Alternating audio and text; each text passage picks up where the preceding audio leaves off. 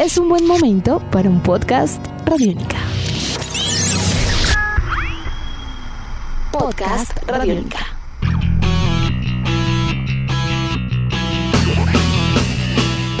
El departamento del Casanare será escenario del cierre de un año atípico para el ciclismo colombiano.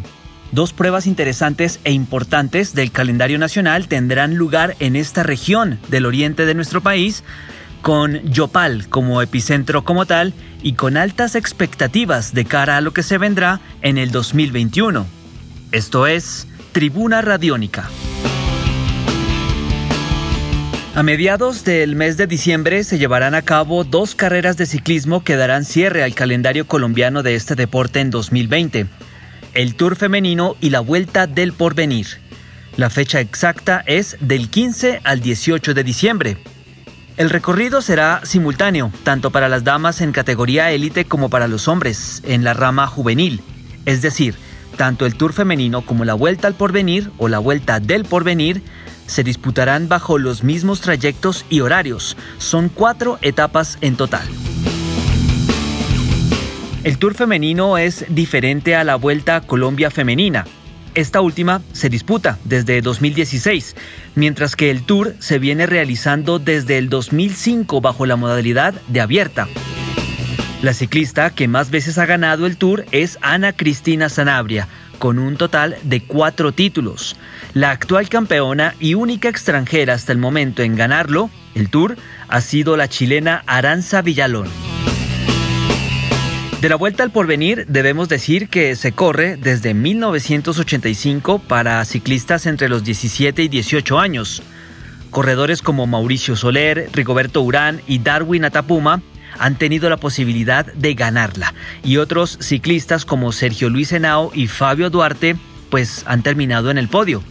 Pero volviendo a la prueba de este año, la primera etapa del Tour femenino y de la Vuelta al Porvenir se disputará entre Yopal y Paz de Ariporo, en un recorrido de 95 kilómetros. La segunda fracción tendrá punto de partida también en Yopal y terminará en Alto, más concretamente en el municipio de Támara, serán un total de 90 kilómetros. Vendrá una tercera y definitiva etapa, una contrarreloj de 17 kilómetros con salida a las 8 de la mañana en el municipio de Agua Azul, y en la cual los mejores y las mejores ciclistas pondrán sus cartas sobre la mesa en aras de aspirar a los títulos que están en disputa. La última etapa, la cuarta, será un circuito por las calles de Yopal y que tendrá 10 kilómetros de distancia por cada vuelta realizada.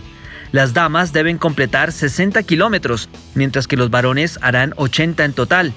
A la espera de que se definan los equipos participantes, las dos carreras exigirán a las escuadras participantes todos los protocolos de bioseguridad, pruebas COVID con no más de 48 horas de caducidad o de haberse realizado, por ejemplo.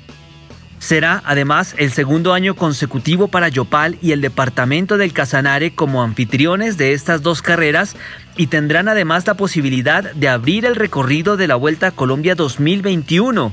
Esto va a ser muy seguramente cuando se ajuste el calendario para el próximo año.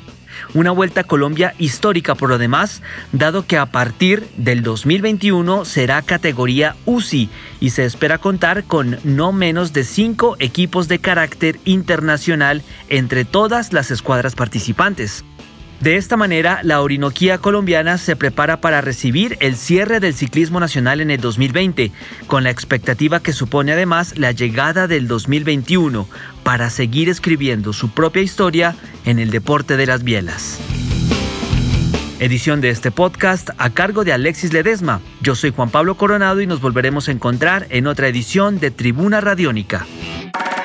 Nuestros podcasts están en radionica.rocks, en iTunes, en RTVC Play y en nuestra app Radionica para Android y iPhone. Podcast Radionica.